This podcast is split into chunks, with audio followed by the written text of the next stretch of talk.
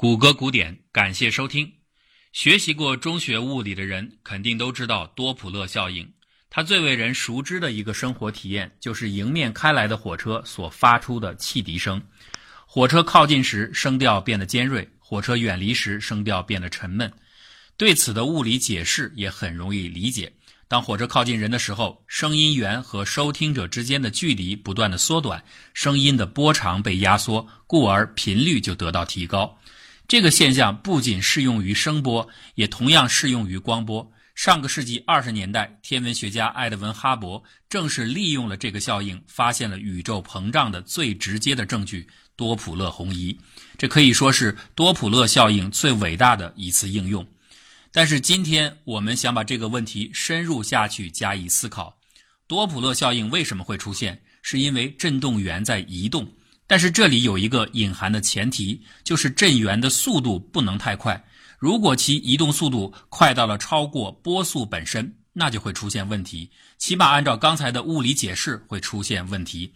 当震源速度逼近甚至超过波速的时候，波长就等于被逐渐压缩到了零，甚至出现了负值。显然这是不可能出现的情况。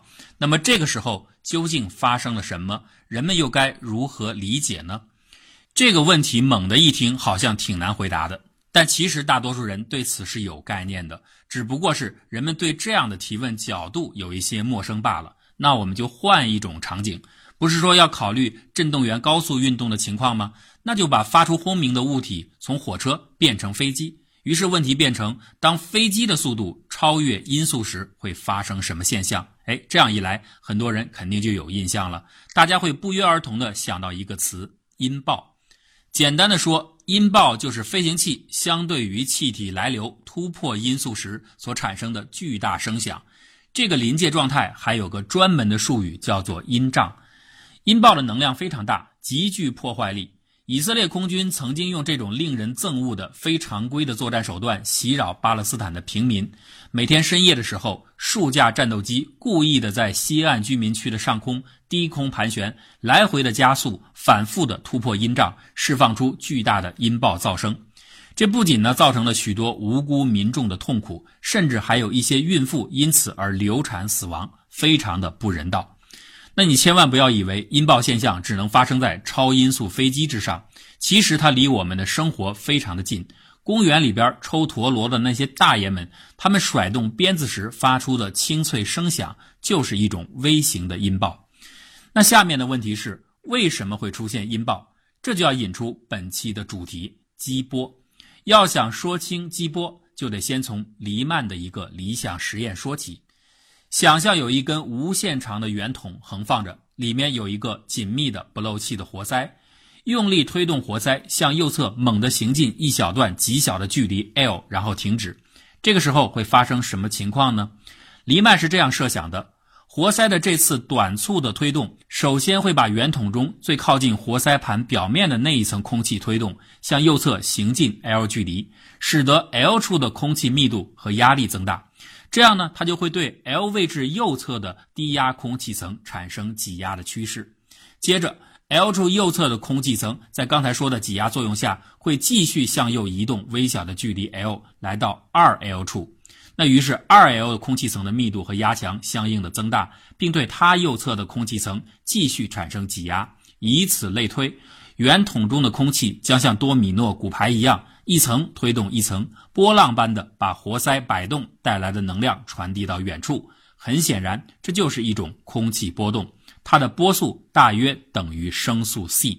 注意啊，我们这里就不再特别考虑温度、压强这些因素的影响了。对这种解释，还有个更直观的例子，就是《射雕英雄传》里边的一灯大师的一阳指神技。这种神迹可以隔着很远，伸出手指就把蜡烛给打灭。从原理上来说，这是能够实现的，因为挥动的手指恰好相当于上面例子当中的小幅度推动的活塞，它激起的空气波的确是有可能吹熄火苗的。只不过按照物理公式计算出来的这样的行为所需要的初始能量实在太大，估计是一般人类满足不了的。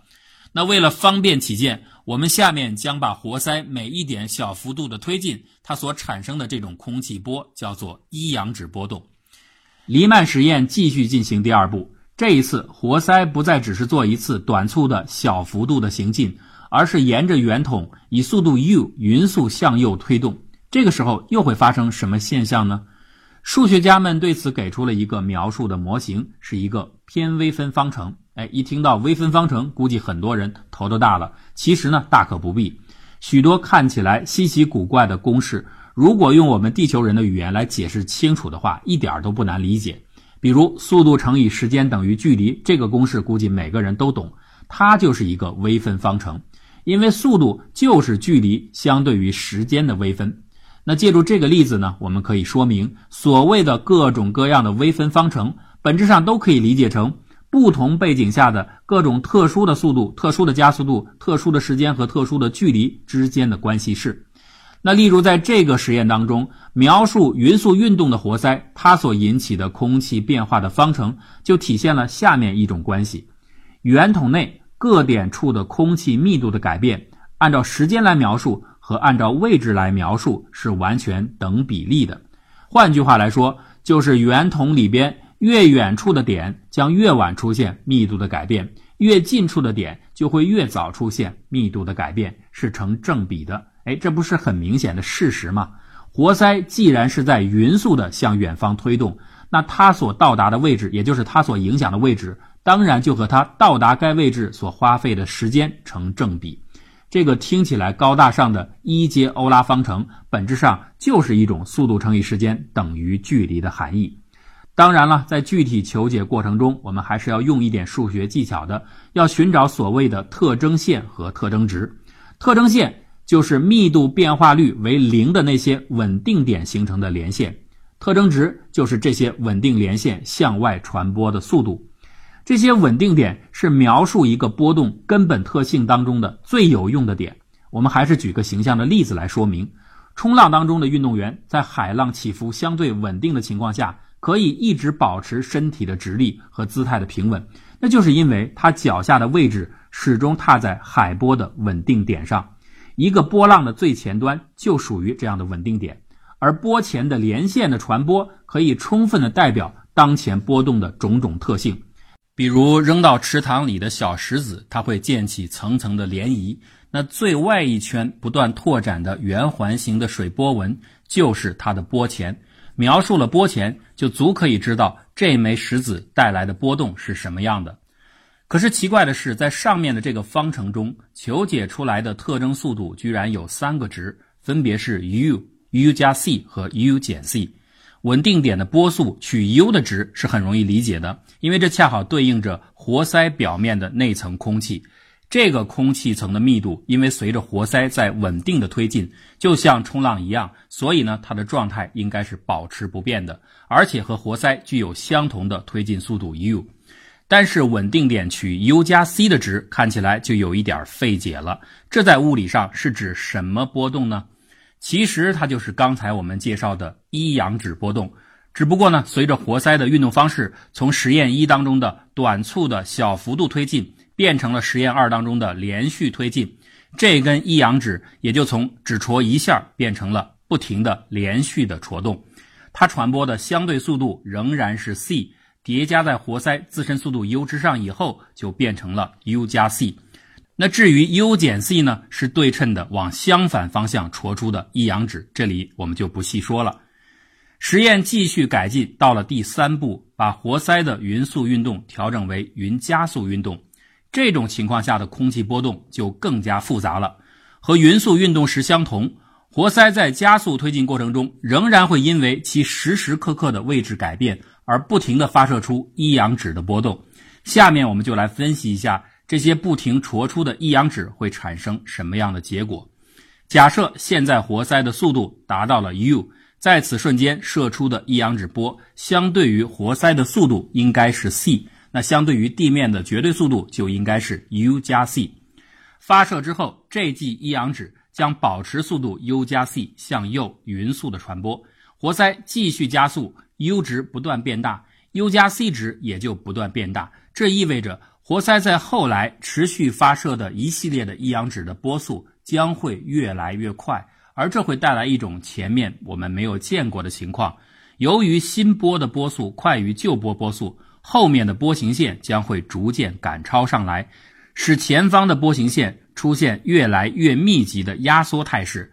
这种情况就被称作压缩波。压缩波并不只是在黎曼实验的场景中才会存在，它实际上非常的普遍。比如空气推进从一个宽敞的通道进入到狭窄的管道时，就会出现压缩波。我们的直观很容易体认到这样的一个结论：当压缩波出现的时候，新波迟早能够赶得上旧波，此时它们的波线将会汇聚到一起，合二为一，变成崭新的波线。而原先两波各自携带的振动信息将从此消失。这条因汇聚而形成的边界波线，就像一道鸿沟，让所有追赶上来的新波全部坠入其中，踪影全无。而它又因为不停地吸收其他波动的能量，不断得到加强。这种景象不由得让我们联想起了宇宙中的黑洞，它吞噬着一切物质来加强自己。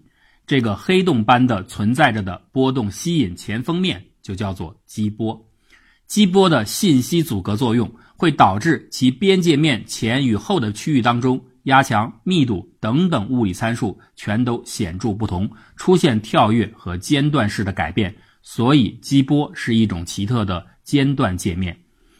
说激波有点像黑洞，并不只是一种修辞上的形容。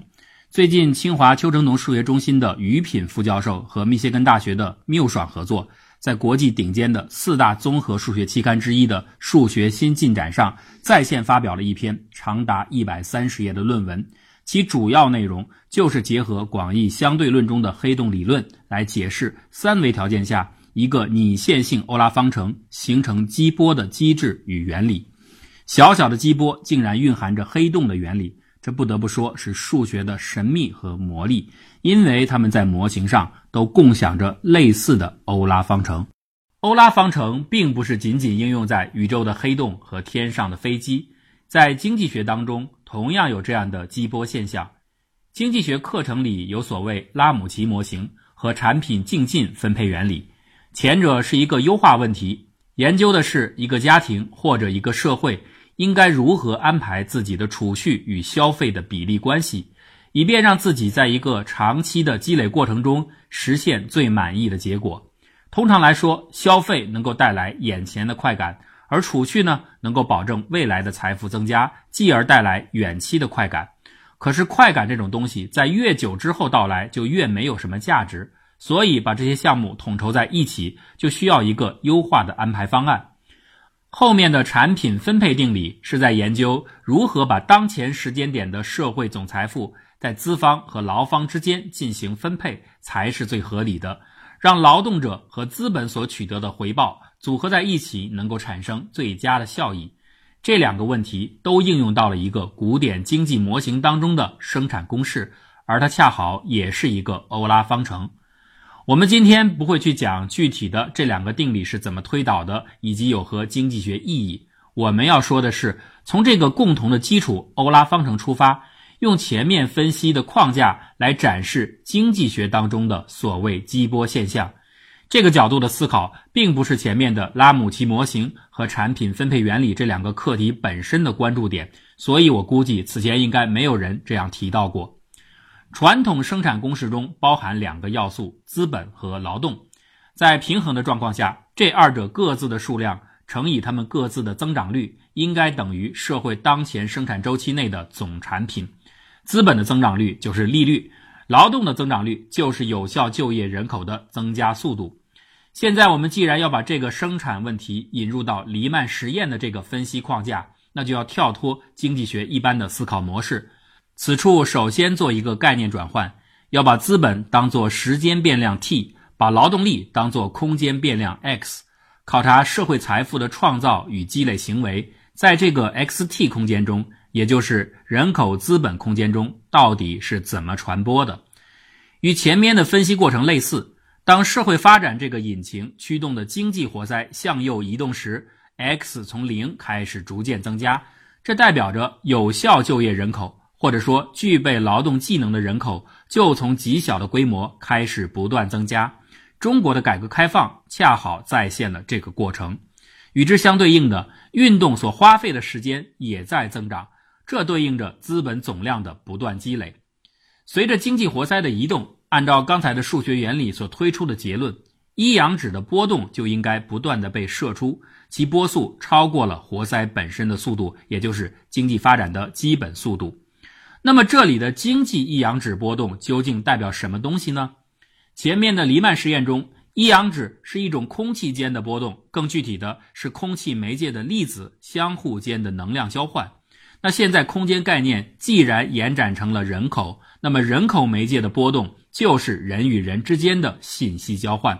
所以这里的经济一阳指其实就是人们对于财富的预期和创造财富的种种知识等等等等诸如此类的信息传播，我们称之为创业波。很显然，创业波的速度将远远超过经济本身的增速。当社会经济加速成长时，意味着动力活塞呈现出了加速运动状态，它射出的一系列的一阳指创业波的波速就会越来越快，逐渐形成压缩波阵列。在这个压缩创业波的前端区域，各种信息越来越密集，震荡和交换越来越激烈，能量与压力越来越高，维持有序结构的可能性不断的被瓦解，最终不可避免的混乱将导致经济激波的出现。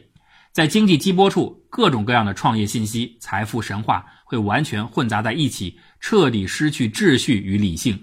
所有落入发展激波的创业波，都将在这样的混淆中失去本身的价值。和空气激波的形成原理一样，这是一种真正的经济黑洞，它会塑造出一面是海水，一面是火山的强烈间断面。当未穿越激波面时，越靠近激波层，热度越高，能量越强，躁动越猛烈；而一旦越过了激波间断面，所有的变量都会出现断崖式的改变。经济增速也会瞬间掉落，热度、就业率等指标全部出现不连续的下跌，这将是最可怕的经济学中的阴报。以中国为例，以前我们的经济活塞的空间位置，也就是经济中的有效就业人口总量，相对于创业波的前锋正面来说，也就是被财富预期影响到的人群总量来说，二者相距非常遥远。现在的情况已经完全不同。随着经济多年来的高速成长，有技能的劳动者规模越来越接近于受到财富信息影响者的规模。万众创业、大众创新更是深化了这一格局。但随之而来的一个巨大隐患就是经济激波的出现。创业波的持续发射固然应该受到鼓励，这有助于散播有价值的信息和传递能量。但是，作为经济的调控者，一定要把控好活塞的基础速度。不要在越来越频密的信息能量流中迷失了节奏感。一旦穿越经济激波的情况最后发生，那注定将是一场破坏力巨大的引爆。而身处在创业高潮中的人们，也一定要学会冷静的思考。创业波压缩区的信息价值将会随着热度提升同步的增加谬误的风险。保持与创业激波的距离，避免坠入到这个黑洞之中，除非你坚信。自己有足够结实的机体，即使突破阴障也会毫发无伤。果真如此的话，你倒可以勇敢前行，去迎来一片崭新的超音速空间。如果您喜欢我们的节目，就请关注我们的微信公众账号，或者加入我们的讨论群。方法很简单，就是搜索“谷歌古典”四个汉字，点击关注就可以了。谢谢大家的支持。谷歌古典，精彩尽览。